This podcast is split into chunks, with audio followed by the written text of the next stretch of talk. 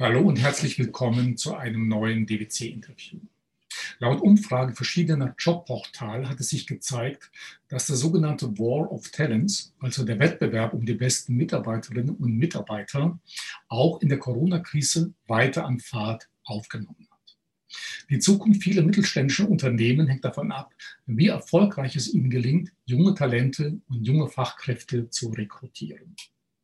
Aber das Recruiting ist oft schwierig und kostenintensiv.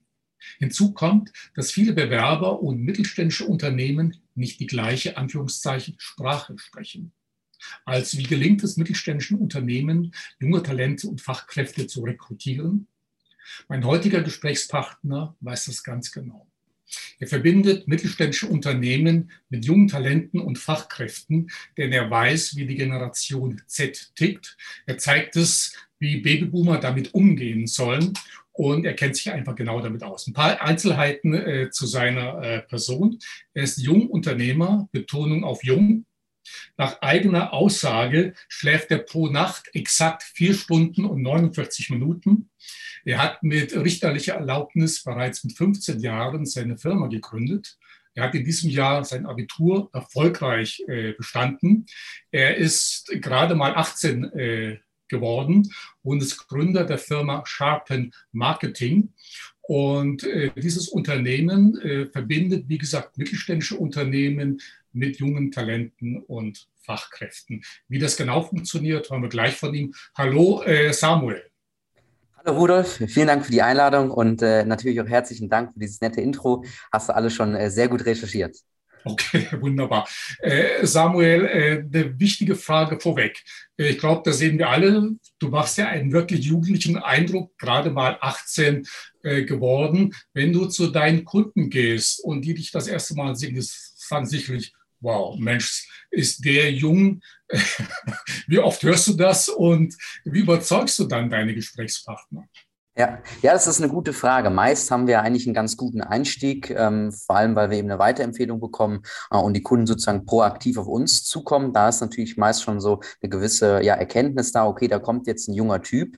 Ähm, aber wir haben natürlich auch Pro, äh, Kunden, auf die wir proaktiv zugehen. Und da ist es natürlich erstmal so, da überlege auch ich, okay, und versuche mich in die Person hineinzuversetzen, was wird sie jetzt denken, wenn da jetzt so ein junger Typ reinkommt.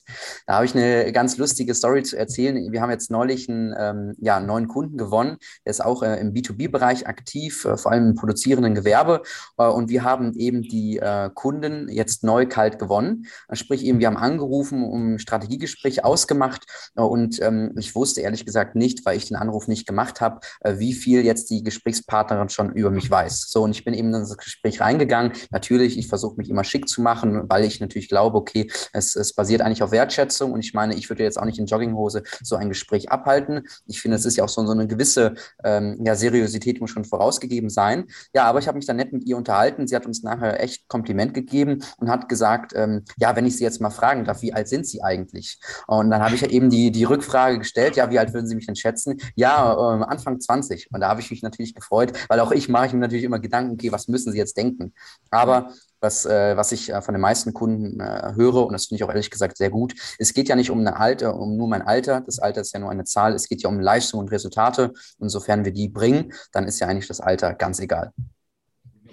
Äh, Samuel, äh, deine Firma heißt Sharpen Marketing, also spitzes, zugespitztes äh, Marketing. Auf deiner Website steht ein Hybrid aus Unternehmensberatung und Agentur. Erklärt das mal ein bisschen ganz kurz, wir werden das ja später noch ein bisschen vertiefen. Was macht ihr eigentlich genau?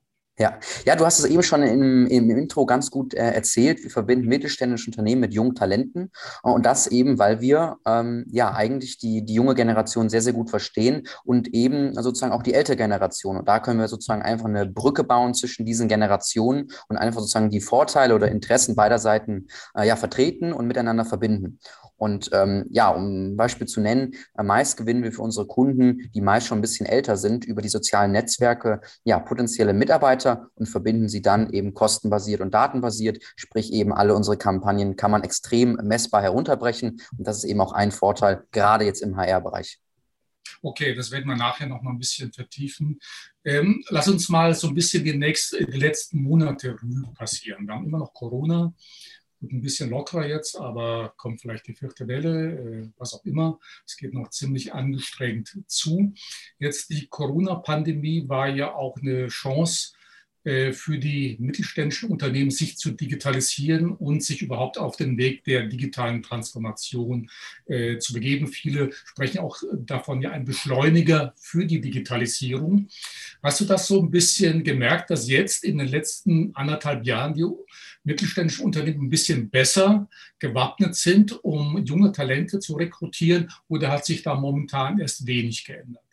Doch, doch, ich glaube auf jeden Fall schon. Äh, gerade die KMUs werden eben mutiger. Also sprich eben gerade die eben, die sozusagen den größten, größten Teil der deutschen Wirtschaft ausmachen, eben sprich eben produzierendes Gewerbe, äh, die ja auch wirklich den Großteil der ähm, beispielsweise Azubi-Plätze äh, vergeben, die werden echt langsam mutig. Das sieht, einmal, sieht man einmal am Trend, ähm, dass eben auch die sozialen Netzwerke eben im Marketing und eben in der Rekrutierung genutzt werden. Sprich, jetzt werde, wird nicht nur noch auf Messen gegangen, die waren ja leider jetzt auch in, in der Corona-Zeit nicht möglich, sondern jetzt mussten auf einmal irgendwelche Alternativen geschaffen ähm, werden. Und das sind eben jetzt in den meisten äh, Fällen soziale Netzwerke oder da versucht man halt einfach, okay, wie können wir jetzt ähm, ja das, was wir früher gemacht haben, sprich eben Messen und Co., auf diese neue, ja eingeschränkte äh, Zeit äh, überbrücken. Und das machen die meisten KMUs eigentlich ganz gut.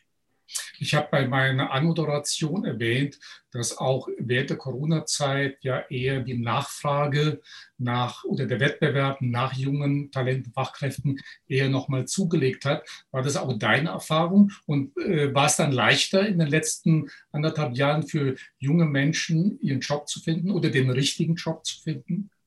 Äh, ähm, ja, wenn du, wenn du mich fragst, auf jeden Fall. Wir merken das auch immer wieder bei unseren Kampagnen. Wir kriegen ja tendenziell meist so um die 15 bis 20 Bewerbungen auf eine ausgeschriebene Stelle. Wie wir das machen, da komme ich gleich nochmal ähm, drauf zurück.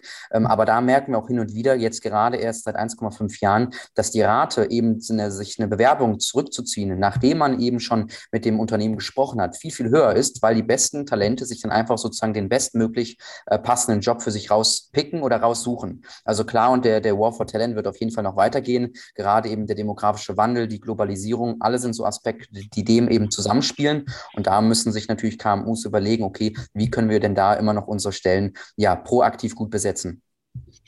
Okay, äh, Samuel, äh, bevor wir jetzt mal ins Detail gehen, äh, denke ich, wir sollten unseren Zuschauern und Zuhörern ein bisschen über dich erzählen. Wer bist du eigentlich? Samuel Pemsel, ich habe vorhin erwähnt, möglicherweise, wenn ich das so, wenn ich das richtig recherchiert habe, du hast ganz wenig Schlaf, du bist scheinbar ein sehr ungeduldiger Typ, sprichst sehr schnell. Ähm, wenig Schlaf, bist ein Workaholic oder ja, also ungeduldig. Ist so dein Ding, so drauf zu sein. Ja, ich glaube, letzteres beschreibt es ganz gut. Es macht mega viel Spaß, eben Unternehmen aufzubauen. Ich beschreibe das immer gerne so, äh, wenn andere Jugendliche gerne in meinem Alter sich mit Freunden treffen und eben Fußball spielen gehen, ist es eben bei mir ja eine große Freude, wenn ich mich einfach mehrere Stunden an den Laptop setzen kann und eben Stellen besetzen kann. Die Gespräche mit den Menschen, dann eben aber auch diese Glücksgefühle, wenn du eben eine Stelle besetzt, das finde ich äh, mega und das ist eben auch so meine große Leidenschaft.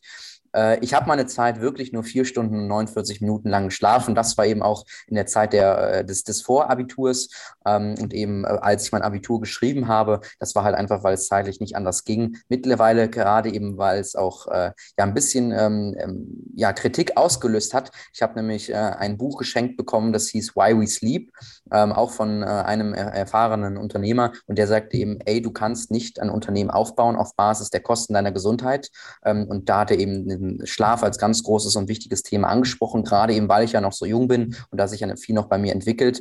Seitdem versuche ich so sechs bis sieben Stunden zu schlafen pro Nacht. Klappt nicht immer. Ich bin aber da eigentlich ganz ambitioniert und äh, so wie du es eben eigentlich auch gesagt hast, ungeduldig beschreibt es eigentlich ganz gut. Aber wie begann deine Unternehmerkarriere, äh, Samuel? Ich habe irgendwo gelesen, mit 13 beim Italienurlaub wurde irgendwo der, der Kick ausgelöst bei dir. Was ist da passiert?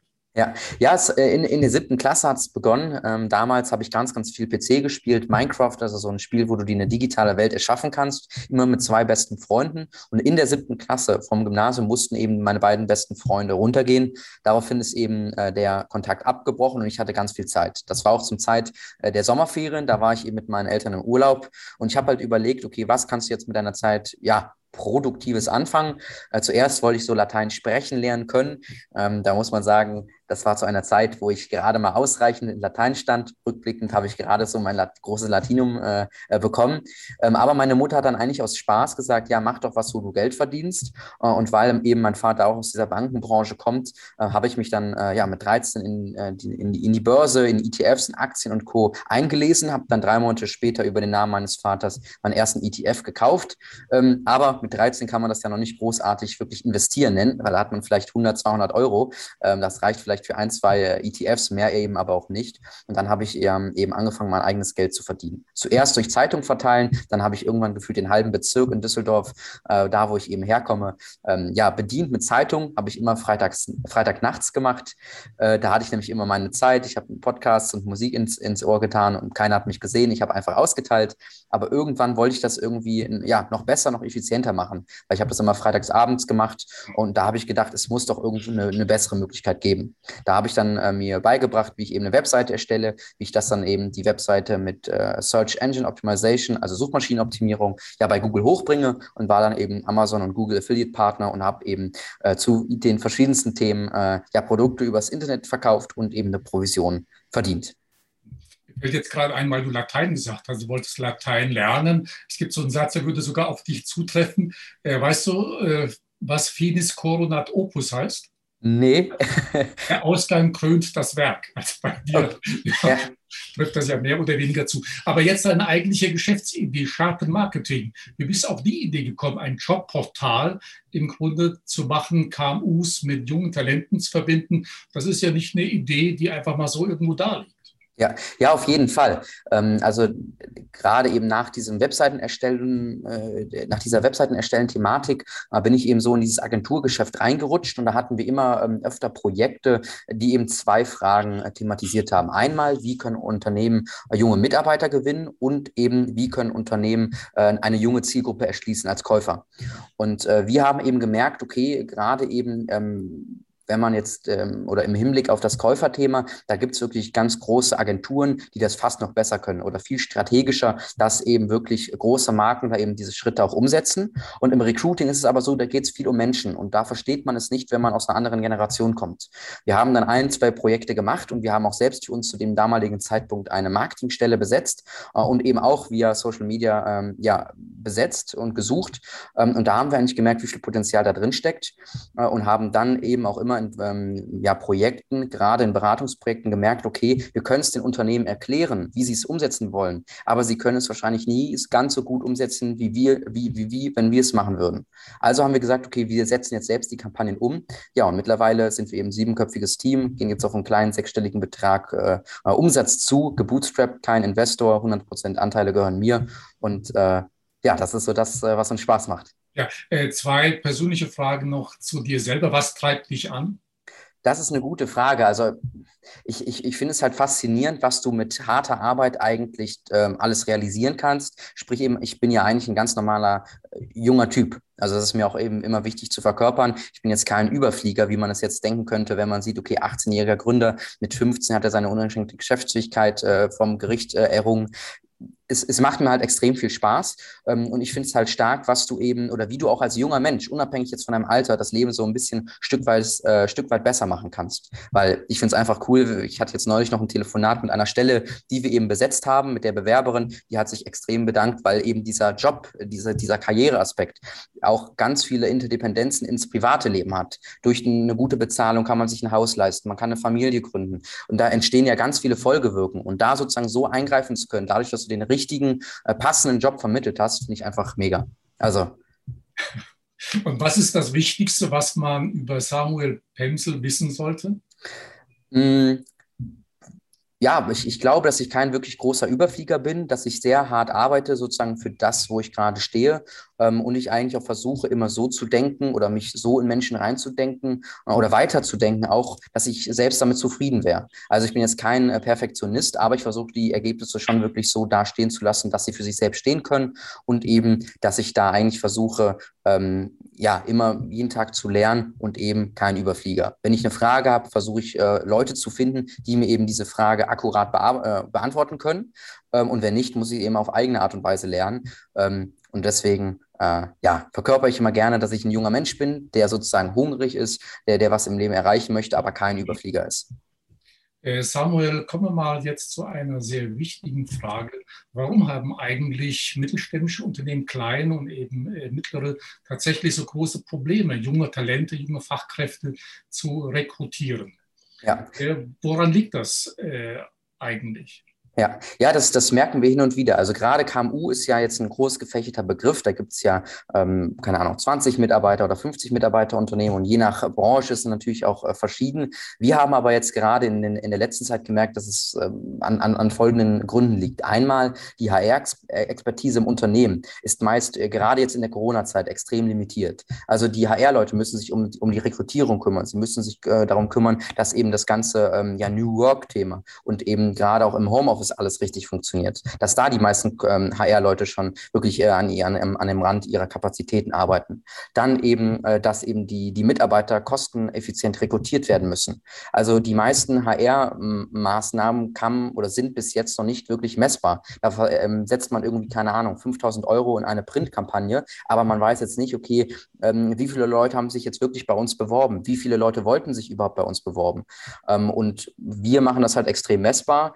Dann noch natürlich ein, weiterer Punkt, ähm, die Unternehmen, gerade eben jetzt im B2B-Bereich, die können sich nicht tagtäglich äh, in die neuen Trends und so einlesen, gerade von den, jungen, äh, von den jungen Menschen. Teilweise können sie ja die Trends noch gar nicht nachvollziehen mit TikTok, Snapchat, Instagram, äh, Twitch, was es da alles für Plattformen gibt. Und äh, wir merken auch immer wieder, wenn ein Unternehmen versucht, eine Recruiting-Kampagne beispielsweise für Azubis zu kreieren, ist die Kampagne, bevor sie schon live geht, einfach wegen dieser monatelangen Planung ähm, schon sozusagen out, weil es halt halt einfach so lange gedauert hat, bis sie live ist.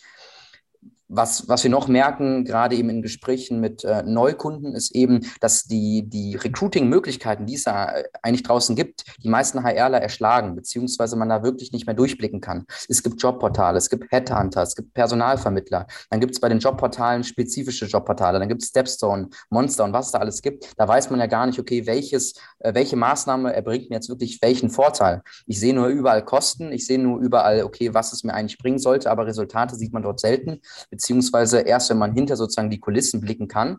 Ähm, weitere, weiterer Punkt ist eben noch einmal die Deklarierung der Anforderungen. Wir merken immer wieder in unseren eigenen Projekten, wir äh, qualifizieren Talente, wir kriegen Bewerbungen durch Social Media, senden die dann eben unseren Kunden und Partnern zu und ähm, dann merken wir erst nach drei Feedbackrunden oder so, dass die Zielgruppe, die sich, sie sich für sich eigentlich für die Stelle suchen, eine komplett anderes als die Ausgangsstellenanzeige. Sprich, wir hatten jetzt neulich schon äh, eine Stelle, sie hatten eigentlich einen ähm, Bachelor-Absolventen gesucht in der ersten Ausgangslage der Stellenanzeigen. Was wir am Ende gemerkt haben, sie haben einen Masterstudenten genommen mit drei Jahren Erfahrung und sie hatten alles äh, unter Masterstudenten auch gar nicht genommen. Das ist komplett äh, verschieden und da arbeitet man ja völlig in die falsche Richtung.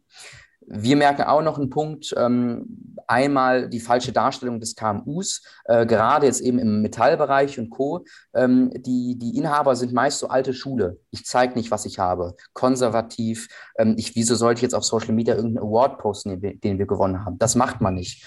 Ähm, und das ist gerade jetzt in dieser digitalen äh, Zeitalter, wo jetzt jeder auf Social Media zeigt, hey, ich habe diese Uhr oder hey, ich habe dieses Auto. Leider falsch. Äh, beziehungsweise wird halt halt nicht sozusagen diese Aufmerksamkeit ähm, erbringen, die man jetzt eigentlich sozusagen gebrauchen könnte. Und auch, ich meine, es gibt ganz viele Studien, die auch beweisen, äh, KMU sind für junge Talente interessant. Sie haben dieses familiäre Umfeld. Du gehst nicht in einen riesen Konzern rein. Du hast ganz andere Benefits. Du meist, bist meist noch lokal in einem Ort ähm, äh, sozusagen ansässig und verbunden. Ähm, Vielleicht noch ein Punkt, die, die, die falsche Einschätzung der Zielgruppe, dass halt einfach die Zielgruppe völlig unter- oder überschätzt wird. Man glaubt, die Zielgruppe wäre, wir hatten neulich, dass da ein äh, Azubi für, ein, ähm, für, für einen Lkw-Bereich gesucht wird.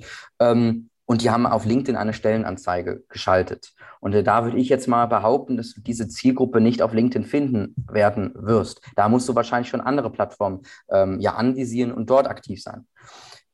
Vielleicht sozusagen als äh, letzter Punkt noch, äh, dann habe ich, glaube ich, wirklich eine, eine, eine größere Liste äh, heruntergerappelt und dann können wir da auch spezifisch nochmal noch einsteigen, ist eben der Fokus auf aktive Bewerber. Und das ist eben auch dieser ähm, Vorteil, den man mit Performance Recruiting über die sozialen Netzwerke ähm, nicht mehr hat. Da fokussiert man sich auf beide, aktive Bewerbung und passive Bewerbung die meisten Recruiting-Aktivitäten heutzutage sehen eben so aus, dass, der, dass dieses Recruiting-Prozess so voraussieht, dass der Bewerber sich proaktiv über das Unternehmen einlesen muss. Er muss auf Stepstone und Co. eingehen muss da erstmal schauen, welche Stellenanzeigen sind denn grundsätzlich interessant für mich. Dann sehen erstmal die ganzen Stellenanzeigen gleich aus, also du erkennst eigentlich gar, keine, äh, gar keinen Unterschied. Ähm, und der passive Bewerber, da ist es eben so, du als Unternehmen gehst auf die Talente ähm, hinzu und sprichst sie eben dort an, wo sie unterwegs sind. Also wie jetzt beispielsweise bei den sozialen Netzwerken im digitalen Wohnzimmer der jungen Generation. Äh, kommt vielleicht auch noch hinzu, weil ich das eingangs erwähnte, äh, junge Talente, äh, junge Fachkräfte Kräfte sprechen eine ganz andere Sprache, Anführungszeichen, eben als Babyboomer, die ja in der Mehrzahl in den KUs vertreten sind. Genau, ja. Und da hilft meist einfach nur schon ein kleiner Austausch. Also gerade wenn man spricht, okay, wir merken teilweise schon, äh, wie es helfen kann, mal eben Feedback zu einer kurzen Kampagne zu geben oder ähm, wirklich vielleicht mal den eigenen Kindern, die eben zu dieser Jugendzielgruppe angehören, hey, wie würdest du die Kampagne sehen? Ähm, oder würde dir sowas gefallen? Also allein schon dieser ähm, Zwischengeneration, dieser Austausch, der punktet da meist schon äh, als, als ersten Schritt. Äh, noch ein anderes Problem, wir hatten ja äh, Corona vorhin angesprochen. Äh, während der Corona-Zeit oder immer noch in den letzten anderthalb Jahren äh, gab es ja viele Probleme für junge Menschen, einen Praktikaplatz zu bekommen, eine Stelle also fürs Praktikum oder auch einen Ausbildungsplatz ergattern zu können. Viele dieser Dinge wurden verschoben äh, auf das nächste Jahr. Gut, in diesem Jahr findet sicherlich schon mal das ein oder andere statt. Könnte aber das auch das Problem der KMUs verschärfen, dass es noch schwieriger wird, wirklich gute Leute zu bekommen. Denn entsteht möglicherweise dadurch, dass eben gewisse Ausbildungs- Szenarien nicht äh, vollendet werden konnten oder gar nicht erst begonnen werden konnten, dass da vielleicht eine Talentlücke entsteht, die gar nicht so leicht zu füllen. So dadurch gibt es ja noch weniger gut ausgebildet? Oder wie siehst du es? Gibt es wirklich vielleicht eine Talentlücke in Anführungszeichen, zu sagen, okay, weil eben einfach in den letzten anderthalb Jahren so viele junge Menschen gar nicht ausgebildet werden konnten, aufgrund der Pandemie? Ja, also ich würde es jetzt nicht wirklich als Lücke beschreiben, sondern wenn als kleineres Loch. Ähm, aber natürlich, gerade eben, wenn man jetzt mal zurückschaut, ähm, es haben keine ähm, Praktika stattgefunden oder es haben auch keine Berufsorientierungsevents ähm, wirklich stattgefunden. Sie wurden zwar angeboten, aber wenn wir mal ehrlich sind, die wenigsten jungen Leute haben sie wahrgenommen, weil sie ja meist digital stattgefunden haben. Und gerade eben, wenn die Schule schon ganz digital ab äh, oder stattfindet, hat man nicht noch Lust, sich nachmittags um 15, 16 Uhr sich in irgendeine Konferenz einzuloggen, wo wildfremde Menschen drin sitzen und dir über irgendeinen Beruf es erklären oder eine Präsentation ähm, zeigen. Man möchte da ja auch was erleben. Ähm, und langfristig natürlich könnte das einen kleinen Nachteil haben, weil die jungen Talente nicht mehr entdecken, okay, was für Möglichkeiten gibt es überhaupt, welche Ausbildung gibt es, welche Studienmöglichkeiten. Ähm, viele machen es ja jetzt so, dass sie erst nochmal schauen, ein Jahr ähm, sozusagen Work and Travel oder so. Und das geht ja jetzt durch Corona auch nicht. Also da könnte es auf jeden Fall zukünftig Schwierigkeiten geben und langfristig würde das natürlich den War for Talent nochmal verringern oder vergrößern.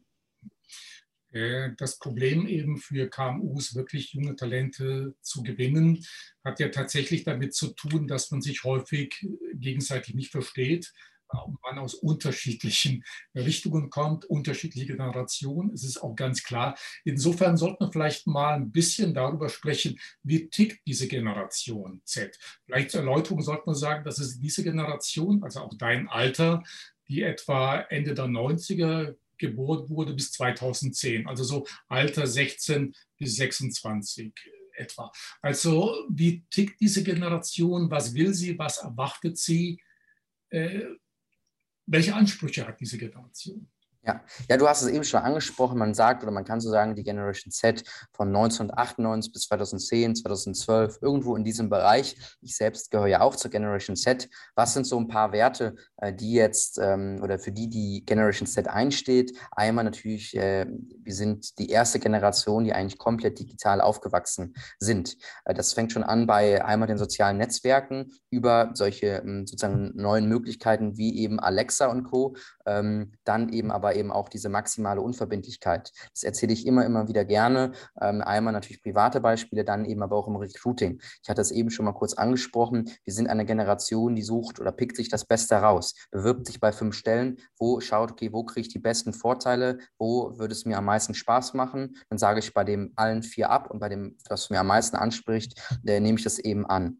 Vielleicht auch noch, was ich immer gerne noch erkläre, ist, äh, wir sind zwar eine soziale äh, Generation, wir lieben Communities und entwickeln gerne so Community oder Gemeinschaftssignale ähm, ähm, ja, oder eben so Synergien. Ähm, aber wenn es mal nicht online funktioniert oder wenn es mal kein Like gibt, dann sind wir eigentlich immer noch eine, ähm, ja, eine Generation, die sich auf, äh, sich auf seine Eltern oder seine Familie zurückberuft. Sprich eben, wer umarmt dich, äh, wenn es mal kein Like gibt. Und da ist eben immer noch die Familie ein wichtiges Thema. Gerade jetzt auch durch die Zeit mit Corona. Äh, es gab mal jemanden, einen jungen es gibt ihn immer noch, Philipp Riederle, vielleicht schon mal den Namen gehört.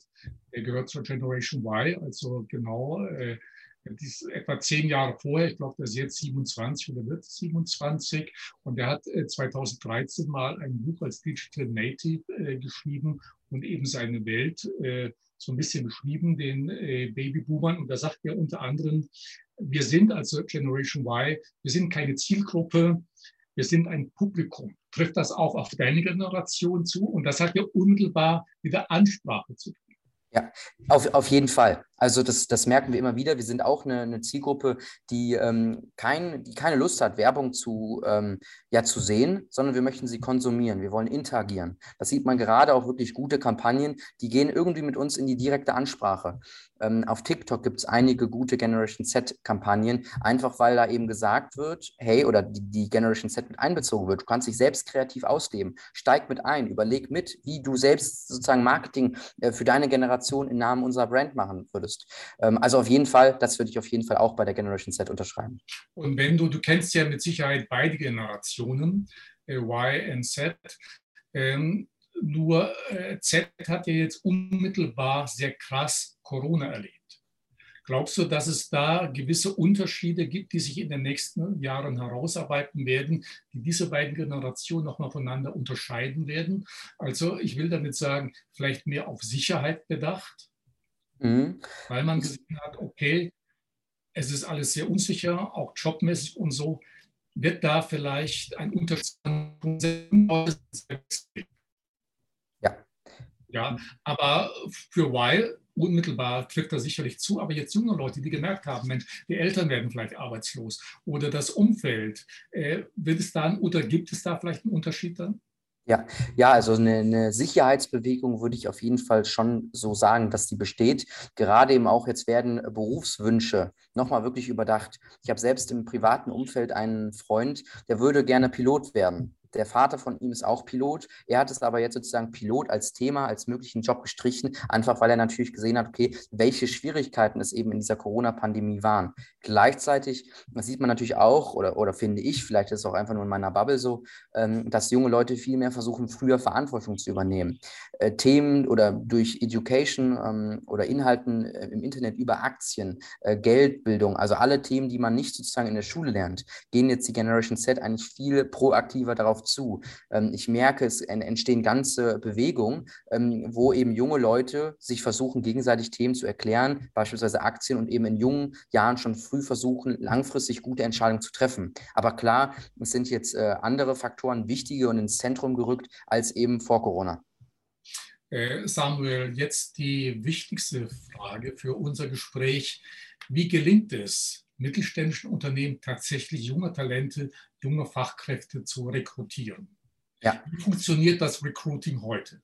Ja, das Recruiting ähm, für junge Leute funktioniert heutzutage eigentlich nur noch digital. Wir gerade eben, wenn wir erstmal immer sehen, okay, ein, ein, Kunde kommt auf uns zu, wir schauen uns den Bewerbungsprozess an, da hakt es meistens schon in der Bestellbestätigung, äh, würde man das jetzt sagen, wenn man äh, was kauft bei einem ähm, Unternehmen, das eben aber einfach der Eingangsbestätigung der Bewerbung. Ähm, die, die meisten Talente äh, bewerben sich bei einem Unternehmen und kriegen noch, obwohl es diese ganzen digitalen Möglichkeiten gibt, noch nicht einmal eine ähm, ja, Eingangsbestätigung der Unterlagen. Und Und viele, gerade eben, wenn man sich bei fünf, sechs, sieben Unternehmen bewirbt, äh, stechen die heraus, die es eben machen, weil wir brauchen eben die Sicherheit. Wir sind eine Generation, wir kriegen immer sofort Feedback. Wenn wir uns auf unser Instagram-Profil einloggen, sehen wir sofort, ist das Passwort richtig oder ist das Passwort falsch. Wir gehen auf WhatsApp, sehen, sind unsere Freunde online oder nicht. Haben sie es gelesen oder nicht. Und da erstmal sozusagen das Feedback zu geben und die junge Generation durch diesen Bewerbungsprozess zu führen, einmal ein wichtiger Punkt. Und eben das vollständige Setzen auf digitalen Wegen. Das fängt einmal an bei dem Aufmerksam machen, hey, wir sind ein Unternehmen, wir haben die interessanten Stellen. Dann eben das äh, darüber nachdenken, okay, welche Benefits können wir eigentlich im Vergleich zu den ganz großen Unternehmen bieten? Wir merken es immer wieder, dass die ähm, unsere Kunden ähm, so basic ähm, äh, Employer Value Propositions haben, sprich eben Benefits ähm, wie ein gratis Obstkorb oder freitags, äh, was weiß ich was, dass es da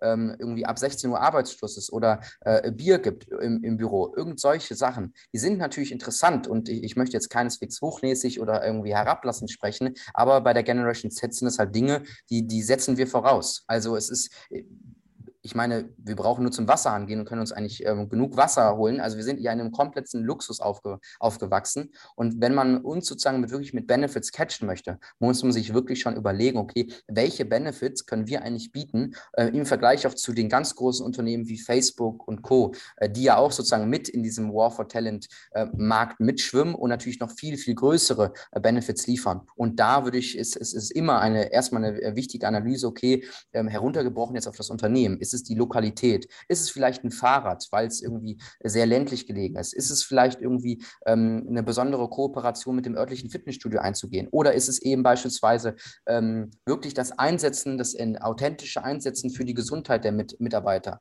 Wir hatten neulich schon gesehen, Mental Health ist jetzt ein ganz großes Thema in, de, in, de, in der Homeoffice-Phase. Wieso übernehme ich da nicht mal irgendwelche Kosten im Sinne von Netflix? Das sind 10 Euro pro Monat, aber jedes Mal, wenn ich Netflix gucken würde, würde ich an meinen Arbeitgeber denken, weil der beispielsweise beziehungsweise diese 10 Euro pro Monat zahlt.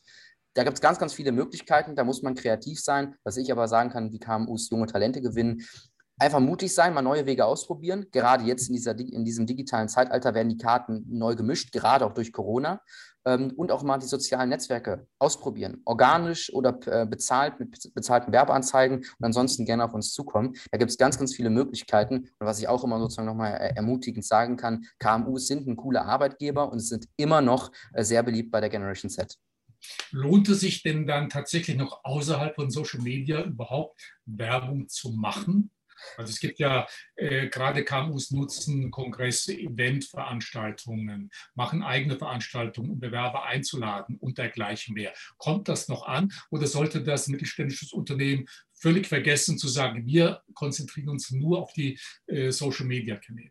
Ja, wenn die Resultate, so wie sie bisher erreicht wurden, zufriedenstellend sind, dann würde ich das auf jeden Fall weiterführen. Das ist aber in den meisten Fällen nicht so. Also würde ich mal versuchen, zweigleisig zu fahren und einfach einen neuen Channel hinzuzufügen eine Sache, beispielsweise, was immer noch gut funktioniert, gerade auf dem ländlichen Bereich, da sieht, ähm, wie kann beispielsweise ein Azubi-Platz besetzt werden äh, durch eine Printanzeige in der örtlichen Zeitung. Da sieht es beispielsweise die Oma und legt, wenn beispielsweise die Familie in einem Ein-Generationen-Haus äh, wohnt oder Zwei-Generationen-Haus wohnt, dass dann einfach die Oma zum Enkel sagt, hey, hier, ich habe eine Anzeige gesehen für deine Stelle äh, und ein bisschen über das Unternehmen erzählt, weil sie sich so lange auskennt oder weil das Unternehmen so eine Tradition in diesem Ort hat. Das könnte natürlich noch funktionieren, wenn denn die Zielgruppe angesprochen wird. Aber ich würde immer überlegen, okay, oder fragen, werden die aktuellen äh, Resultate äh, oder sind die aktuellen Resultate so gut oder können wir damit arbeiten oder eben nicht? Wenn nicht, dann würde ich versuchen, neue Wege einzuschlagen. Und da wäre mein erster Tipp, setzt auf die sozialen Netzwerke.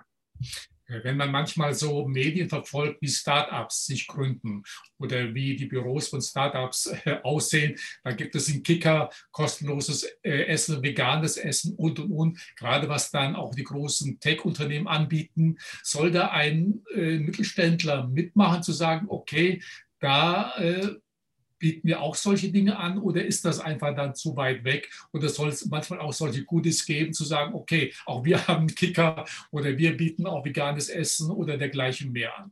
Ja, ja, es, es, muss eigentlich immer zum Unternehmen passen. Also gerade jetzt beispielsweise so, so Art Washing. Wir wollen uns jetzt für junge Leute äh, waschen, dass die eben äh, denken, wir wären das extrem coole, fancy Unternehmen. Das wird nicht funktionieren, weil wir haben, so sage ich das immer gerne in, oder versucht das zu vermitteln, als Generation Z so einen Bullshit-Detektor.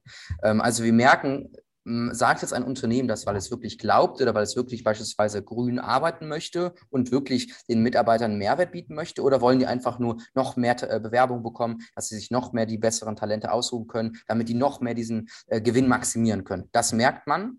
Ähm, und ich würde beispielsweise sonst einfach mal eine Umfrage ähm, im Unternehmen starten. Hey, wie können wir uns als Arbeitgeber äh, verbessern? Also sprich, weil angenommen, ich könnte jetzt auch einfach in jedes Unternehmen Kicker reinbauen, aber meist punktet das ja gar nicht. Vielleicht möchten Leute eigentlich viel lieber zehn Minuten früher gehen am Tag ähm, und was jetzt beispielsweise als Unternehmen verkraftbar wäre. Irgendwas. Ich würde halt nicht versuchen auf oder ich würde jetzt nicht einfach ähm, unüberlegt auf irgendeinen Trend aufsteigen, zu sagen, hey, wir setzen uns jetzt auch einfach einen ähm, Kicker äh, in unser Wohnbereich oder in unseren äh, ne-, neben die Küche, ich würde mir halt wirklich Gedanken machen, wird damit das Ziel erreicht? Können wir damit unseren Arbeitnehmern einen wirklichen Mehrwert bieten? Und wenn ich jetzt junge Leute gewinnen möchte, wieso überlege ich nicht vielleicht was noch Kreatives? Ist wirklich der Kicker äh, das, was die jungen Leute sehen wollen? Was kann man am Kicker machen? Da ist es ja meist die Gespräche mit älteren Generationen, mit äh, Arbeit, äh, mit anderen äh, Ko Kollegen. Die Gespräche, die da eben am Kicker entstehen, kann man die irgendwie auch anders ähm, erregen oder, oder ähm, zu, zusammenbringen? Beispielsweise, indem man wandern geht oder zusammen laufen geht. Irgendwie so. Also da würde ich versuchen,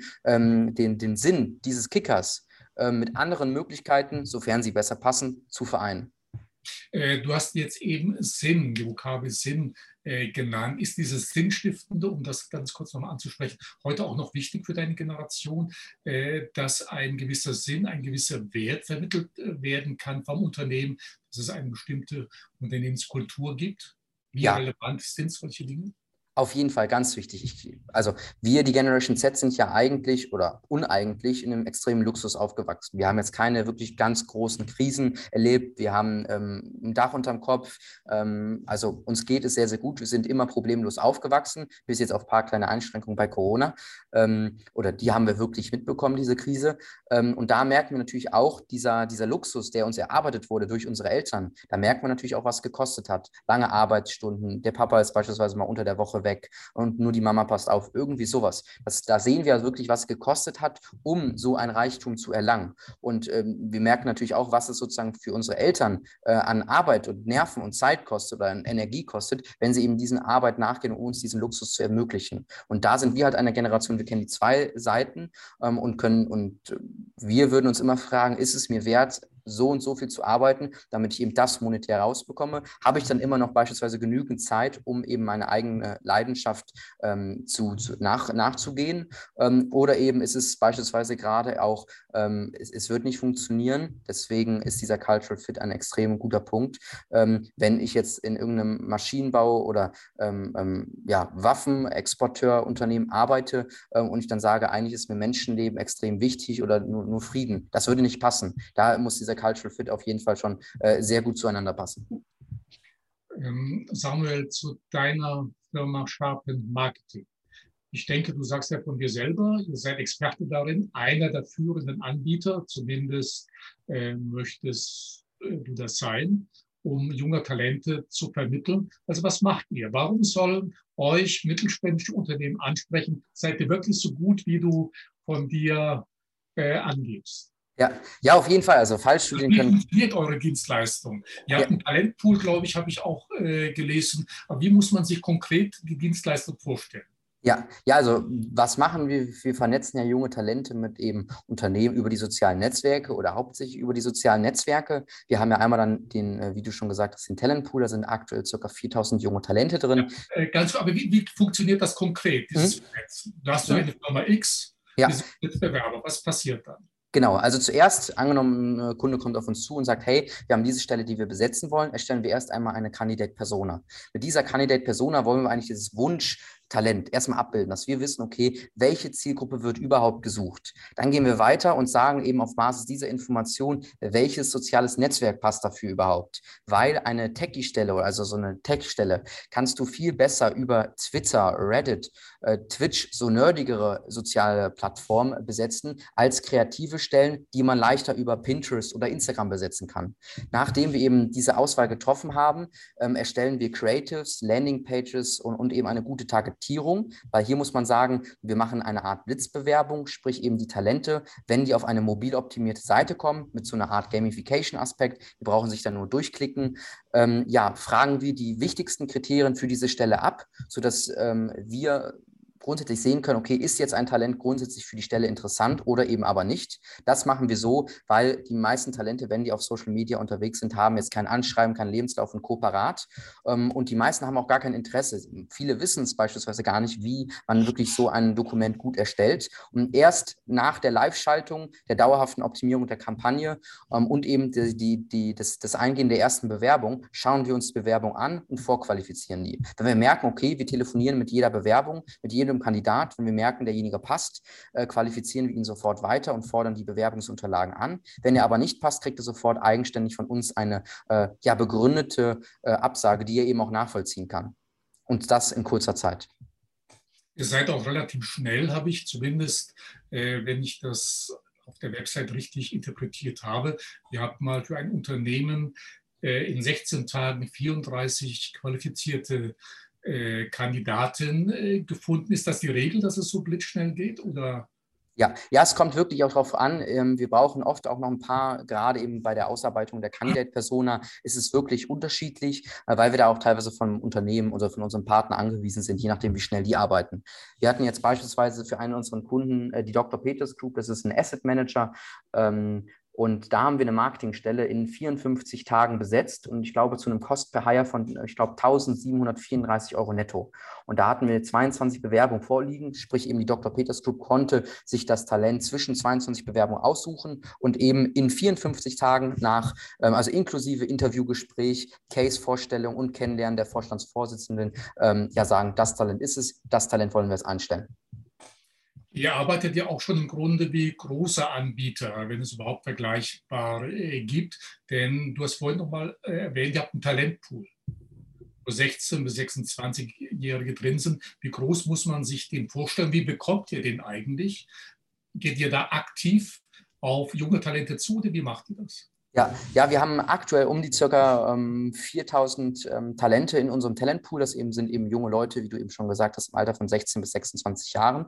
Ähm, und die Talente kommen meist eben entweder durch eine proaktive Bewerbung durch sich, sie ja selbst äh, gesehen haben, okay, hey, äh, da kann ich mich ähm, bewerben. Die haben ganz interessante Stellen. Oder eben aber, ähm, dass angenommen, wir haben jetzt eine Stelle ähm, und eine Stelle kann ja meist nur von einem Talent ja besetzt werden. Und angenommen, wir kriegen 20 Bewerbungen, dann ist das ein Talent wird es im Endeffekt, aber 19 andere Kandidaten hätten grundsätzlich gepasst. Und da fragen wir eben, ob wir die Bewerbung aufbewahren dürfen und äh, für sie eben schauen, wenn wir eben den richtigen äh, Job sozusagen in, uns, in unser Portfolio ähm, reinbekommen, dass wir eben proaktiv auf die äh, Talente zugehen können.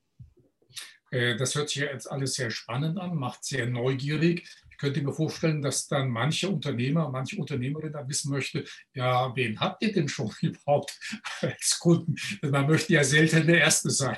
Ja, auf, auf, auf jeden okay, Fall. Da bin ich mal der Test für Samuel äh, Pemsel, für Sharpen Marketing. Äh, aber du hast ja immerhin schon sieben Mitarbeiter, also ihr seid schon erfolgreich und was sind das für Unternehmen, die schon mit euch Geschäfte machen, die euch vertrauen? Ja, also wir beraten äh, von einem großen Namen im Bankensektor, äh, den wir aber leider aus datenschutzrechtlichen Gründen nicht nennen dürfen. Äh, den haben wir eben auch schon seit ähm, ja, Anfang des Jahres, dem wir eben im Recruiting von jungen Talenten weiterhelfen dürfen, über den Bayerischen Bauernverband, die Dr. Peters Group sowie ganz, ganz viele KMUs äh, dürfen wir da eben beraten und eben auch nicht nur beraten, sondern wirklich aktiv werden und die Stellen besetzen. Ähm, ähm, und äh, wie du schon gesagt hast, wir sind zu siebt, ähm, haben aktuell um die ja, 4000 junge Talente in unserem Talentpool und äh, die Referenzen kann man auf unserer Webseite einsehen. Äh, Samuel, zum Schluss noch ein ultimativer Tipp oder so was ähnliches zumindest, und zwar für die Zielgruppe oder Publikum, je nachdem, Jugendliche, junge Talente und Unternehmer. Jugendliche, wir haben ja auch den einen oder anderen Jugendlichen äh, dabei.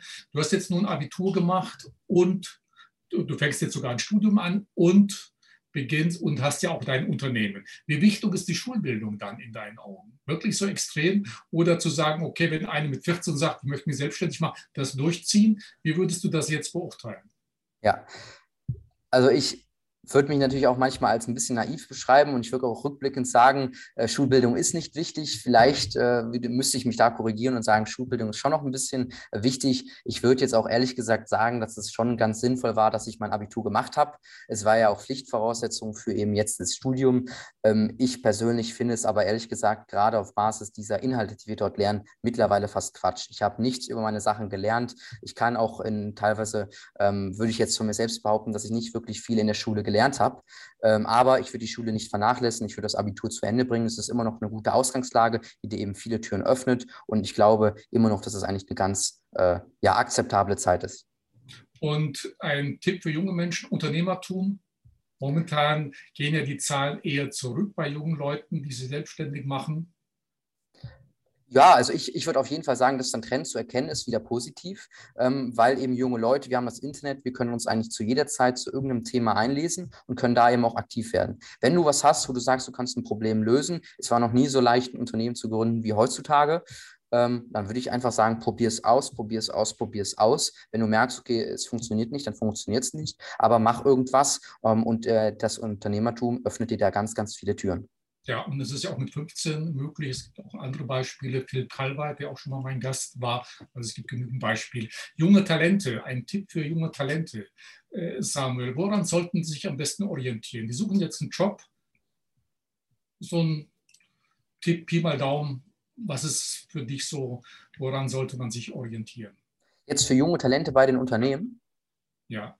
Ähm, da würde ich auf jeden Fall sagen, einmal, weil ich sehe das tagtäglich, wenn ich mir teilweise die Bewerbung anschaue, eine relevante Bewerbung zu erstellen und wirklich die, die auf den Punkt kommt, die nicht großartig rumherum schreibt und wo halt auch das Förmliche gut passt. Kommasetzung, Rechtschreibung, Orthographie, all das, äh, das Äußere, das sollte auch am besten punkten. Dann würde ich aber auch schauen, okay, ähm, mich, ich würde wirklich aktiv werden und schauen, welche äh, Stellen sind denn wirklich vakant, welche Unternehmen suchen und würde mir da erstmal einen Überblick machen ähm, mhm. und damit ich eben den perfekten Job finde. Nicht eben nur damit meine Eltern ähm, sicherstellen können, okay, der hat einen Job oder auch zufrieden sind, sondern im Endeffekt muss es mir Spaß machen. Und bis ich nicht äh, einen Job gefunden habe, der mir mhm. mega Spaß machen würde, würde ich keinen äh, keinen Ausbildungsvertrag oder ähnliches eingehen. Ich würde da wirklich schon gucken, dass ich einen Unternehmer oder einen Arbeitgeber habe, ich sage, der ist cool, für den möchte ich arbeiten, der hat was Sinnvolles und eben, dass mir die Tätigkeit auch Spaß macht.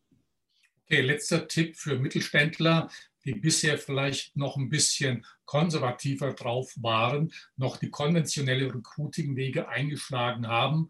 Du hast vorhin schon gesagt, man sollte sich nicht verbiegen, nicht eine andere Kultur, nicht einfach einen Kicker hinstellen, um den Anschein zu erwecken, man ist ganz cool und ist ganz digital. Womit sollte dann so ein Unternehmer anfangen? Was wäre so sein erstes Ding, was er angehen sollte? Ja, was ich sagen kann, ist einfach, die sozialen Netzwerke zu nutzen, da aber nicht krampfhaft versuchen, cool zu sein für die junge Generation, ähm, weil nichts ist komischer als das, sondern einfach Mensch zu sein. Also klar, man kommt aus, der, aus einer anderen Generation, aber wir alle sprechen, sprechen ja gleich. Wir haben zwar äh, teilweise andere Wörter oder andere Nutzung, ähm, aber im Endeffekt, wir sind ja, wenn wir es alle runterbrechen, Menschen. Und da würde ich einfach mutig sein, die sozialen Netzwerke nutzen, weil das ist unser digitales Wohnzimmer und dann einfach die Dinge ausprobieren.